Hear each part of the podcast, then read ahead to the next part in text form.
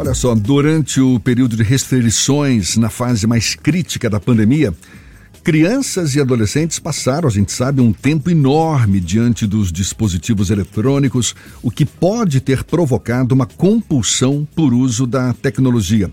Agora, com as flexibilizações para a volta do novo normal, alguns pais perceberam mudanças no comportamento dos filhos com reações que passam por nervosismo, ansiedade, falta de autoestima e até timidez.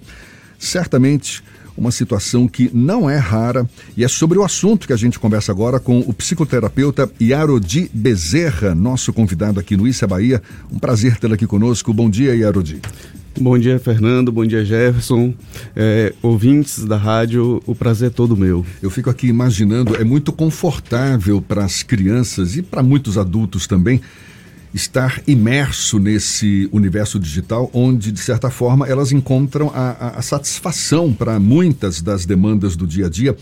E o que se acentuou agora, né? Durante a pandemia, a gente sabe, criançada, muitas crianças em casa, a maior parte do tempo sem aulas presenciais e agora, com a volta do novo normal, crianças com dificuldade para acordar para ir para a escola, falta de interesse pelos estudos, autoestima em baixa. Como lidar com essa situação, Yarodi? Olha, é, o fenômeno que acontece é uma pandemia dentro da pandemia que se sucedeu, né? As pessoas ficaram mais confortáveis porque é, dentro do desse universo virtual, eles encontraram uma, um lugar de aceitação, onde no mundo real muitas vezes não eram aceitas. Então, o conforto para eles é, fez com que isso se tornasse uma, como é que eu posso dizer, um hábito. Né? Então, dificilmente as crianças preferiam voltar para a escola, preferiam remoto, se queixavam e foi esse tem sido o grande desafio, né, para os adultos, né, para os profissionais em saúde, para os profissionais em educação, para os pais para os pais, porque os pais também vivenciaram isso. Claro. Né? Então, voltar ao mundo real sem ter tido um preparo é, tem sido o grande desafio. Agora, é um tipo de comportamento que já era perceptível, não é? Porque esses dispositivos eletrônicos não são novidade. A gente é, é, certamente já muita gente deve ter se deparado com esse tipo de situação. Na pandemia, a gente pode afirmar que isso se acentuou, não é verdade? A ponto de, de, de quê? De ter provocado um, sei lá, um déficit de atenção nas crianças, um, um problema mais sério mesmo a ser abordado? Ah, de certa forma, é, esse, esse, essa questão com a relação com a tecnologia de forma mais intensa já acontecia é, antes da pandemia. Porém, é, a vida se tornou virtual. Uhum. Né? Ela se tornou mais dentro do, do, do, da virtualidade, do universo virtual, do que fora. Não tinha mais os espaços para brincar, não tinha os parques, não tinha os playgrounds, não tinha a qualidade de tempo com os pais, porque os pais também estavam, estavam trabalhando o dobro do que tinha na sua carga horária. Então, isso se intensificou de forma massiva. Não era somente um, um, um caso aqui ou acolá. Mas mesmo que esses casos, né, haviam as vida, a vida social e a vida então equilibrava. Então, o que se intensificou é a massificação. Yorodi, quando você, até na introdução que Jefferson traz, fala sobre o multiverso, a gente está trabalhando no momento da sociedade em que se fala muito sobre esses ou multiversos e a própria, o próprio Facebook lança o metaverso, é como se nós tivéssemos projeções de quem nós somos em uma realidade paralela, em uma realidade virtual. Para adultos, isso já é um desafio lidar uhum. com esse tipo de situação, mas você consegue ter o distanciamento entre o que é real e o que é virtual na maioria das uhum. vezes. Mas no caso de crianças, especialmente que estão na fase de início do período de convivência com outras crianças e que ficaram privadas desse momento, essa linha ela começa a ficar confusa como os pais podem observar que é necessário que os filhos saiam completamente desse ambiente virtual e voltem para a realidade, ou que eles consigam manter uma convivência harmoniosa entre essas realidades? A ideia é essa, eles terem que ter um equilíbrio entre uma realidade e outra, porque o instrumento de tecnologia ela é importante também para a socialização, mas não é o, o fenômeno para a socialização. Os pais precisam ter coragem de arrancar as crianças de dentro do quarto, proporcionar qualidade de vida, momento de ludicidade, atividade física. É, tem chegado casos no consultório que eu tenho que dar mais inter, intervenção com os pais do que com as crianças. Porque quando eu falo, é, quando se fala do multiverso, é porque no multiverso se cria uma, uma identidade, né? Como fala os avatares. E lá eu sou aceito, minha autoestima é bacana, é, eu tenho muitos amigos, né? Quantas curtidas, quantos likes eu tenho. Olha como eu sou amado, como eu sou é, reconhecido. E quando ele vai para o mundo real, não é nada disso.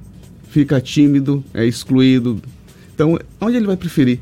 Ficar no mundo virtual. Então, essa é a função, é o papel dos pais, resgatar essas crianças, os jovens também, desse mundo virtual. E como perceber que a situação ela precisa de um acompanhamento especial, precisa de um acompanhamento profissional, que os pais não conseguem mais dar Perfeito. conta de descobrir como solucionar isso? Quando as crianças não fazem mais outra coisa na vida que não aquele mundo né? deixam de se alimentar, deixam de assistir uma coisa junto com a família, fazer algo, uma saída de diversão com a família, é, deixam de ir para o banheiro, trocam né, a ida para o banheiro para ficar no computador, no, nos jogos. Então, ela, se, ela fica alheia ao mundo real, então, das relações familiares. Então, os pais precisam ficar atentos a isso. Além da irritabilidade, da insônia. Quantas crianças estão trocando, né, virando a madrugada por causa do uso do, da tecnologia. A irritabilidade, a angústia, a aflição. Isso tudo são sinais que os pais precisam observar. Como você falou, esses ambientes virtuais, eles são espaços de sociabilidade, mas são espaços de sociabilidade extremamente fictícios e que inclusive não são as crianças não estão expostas apenas a pessoas da própria geração. Nós sabemos que tem pessoas que utilizam avatares para ter uhum. contato com crianças e adolescentes e jovens e até, infelizmente, cometer crimes. Como um pai pode reagir a esse tipo de situação? Qual é o tipo de diálogo possível entre o pai e uma criança para que ela consiga perceber e identificar elementos que são preocupantes nessa relação? Olha, importante ter o, o diálogo, né? Mas o poder de controle eu acho que ainda hoje é muito mais importante, porque é, ele pode ter o acesso, né, o controle, porque a criança não tem a mesma consciência do que um adulto. Ela vai ali na, na no, no discurso do outro, é agradável, então ela vai se entregando aquele. Os pais que não ficarem atentos e não tiverem o pulso de olha, quem comanda sou eu, quem comanda suas redes sociais sou eu, elas vão perder essas crianças. Porque os sinais são muito claros. Então, por isso que é, eu conheço, eu tenho diversos amigos com filhos, alguns têm a liberação apenas de final de semana para uso de tecnologias como tablets e celulares, outros têm outras restrições, mas aquele controle parental que muitos dos, dos aparelhos têm é um, são alternativas boas para lidar com esse tipo de situação? Eu acho fantástico. Eu recomendo muito aos, aos pais dos meus clientes que utilizem esse, essas ferramentas, porque é uma maneira de salvaguardar a, a, estrutura psíquica das crianças, assim também com, a, com a vida dela em si, né? Porque corre o risco de acontecer uma tragédia com essas relações suspeitas. Eu acho que você está coberto de razão quando você chama a atenção para a importância dos pais nessa nesse contexto deles tomarem para si a responsabilidade ou o protagonismo ali de, de interferir nesse comportamento das crianças. Mas eu tenho visto também, até endossando o que o Fernando falou, porque por experiência própria, eu vejo muitos pais jogando a toalha Tipo, não, não dou conta, inclusive até terceirizando essa, uhum. essa responsabilidade, dizendo para babá, olha, você controla aí o acesso do, do, dos meus filhos à TV, aos, aos tablets, enfim. Agora, é, é, é, e, e os próprios pais, ou muitos dos pais, não dando o próprio exemplo. hum. chegando em casa, ficando ali grudado no celular o tempo todo. Até que ponto esse exemplo dos pais também contribui para essa mudança de comportamento dos filhos? E qual seria o sinal para que, de fato, esse jogar a toalha se justifique? Ou seja, de fato, eu não dou conta e vou precisar de ajuda. Pergunta complexa, porque 100% nós somos exemplos, né? Nós pais somos exemplos.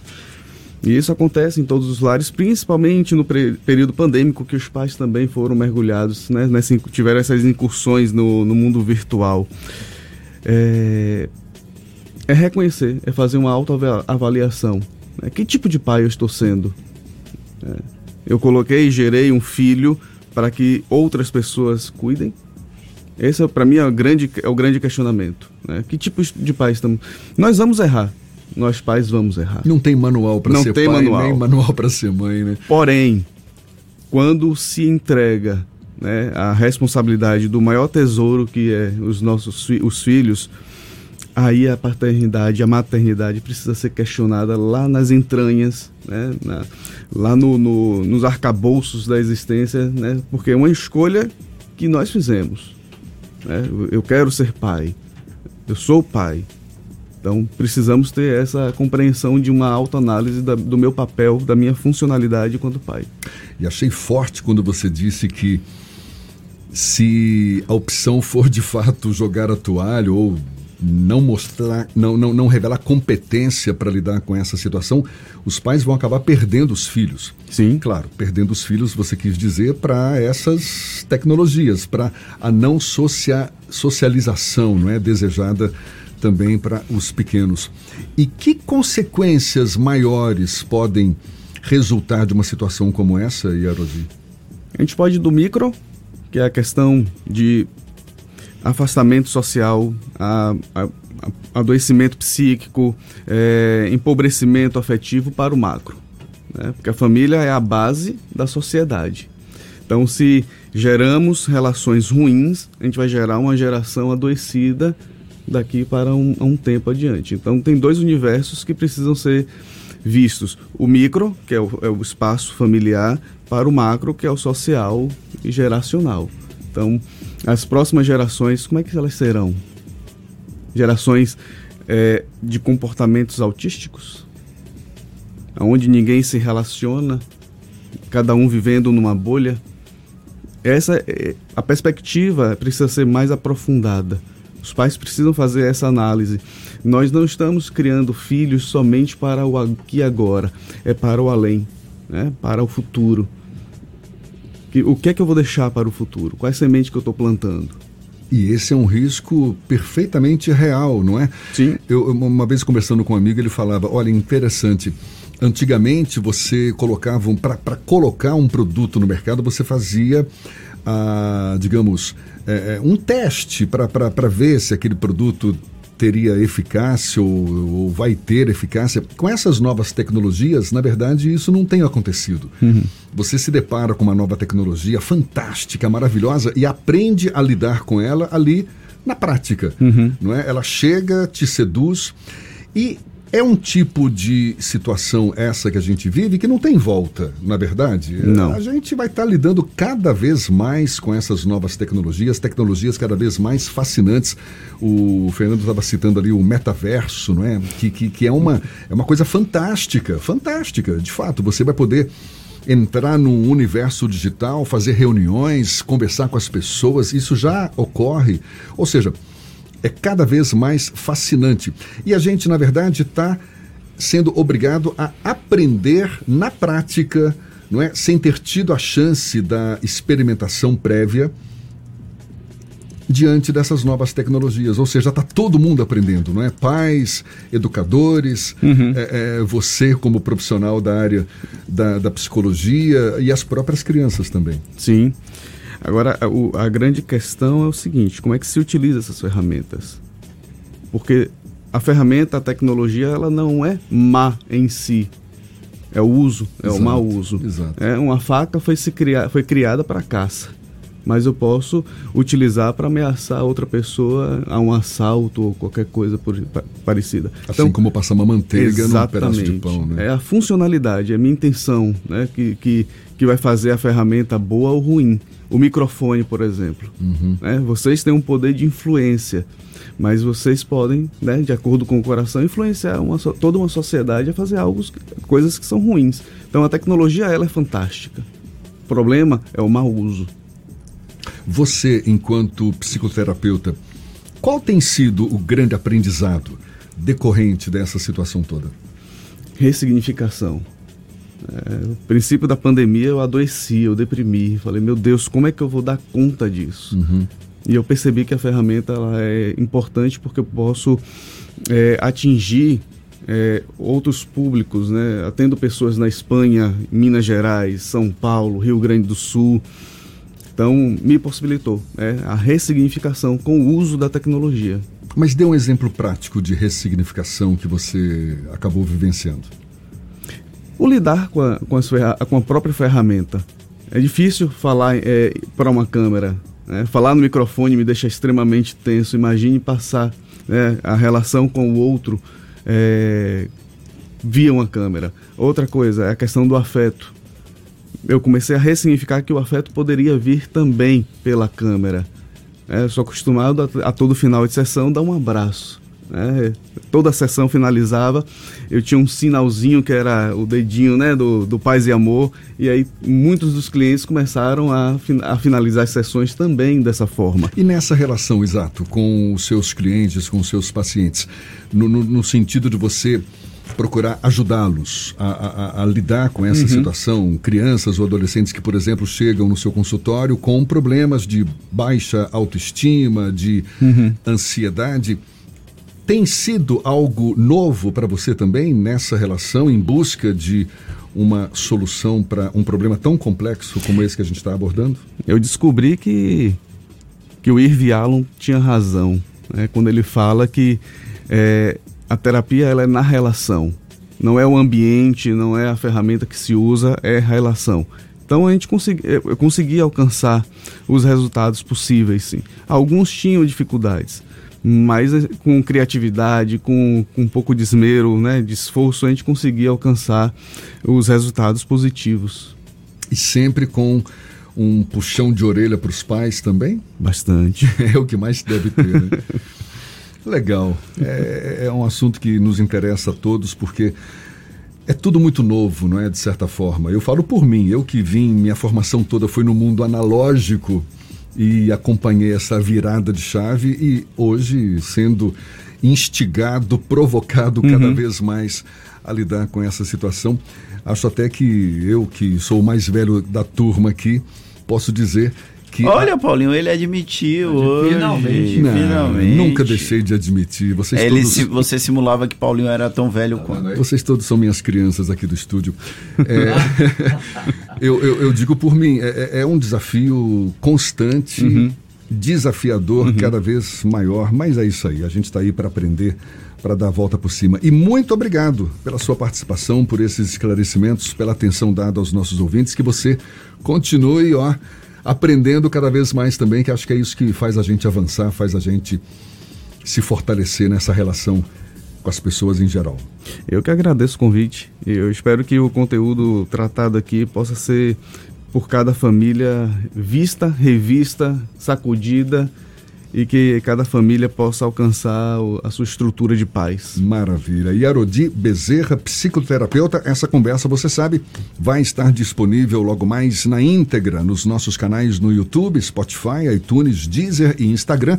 Caso tenha pegou aí o bonde andando, quer acompanhar o papo todinho, vá lá mais tarde para acompanhar esse papo com o psicoterapeuta Yarodi Bezerra. Mais uma vez, muito obrigado, um bom dia para você e até uma próxima. Bom dia. Agora são 7h46 na Tarde FM.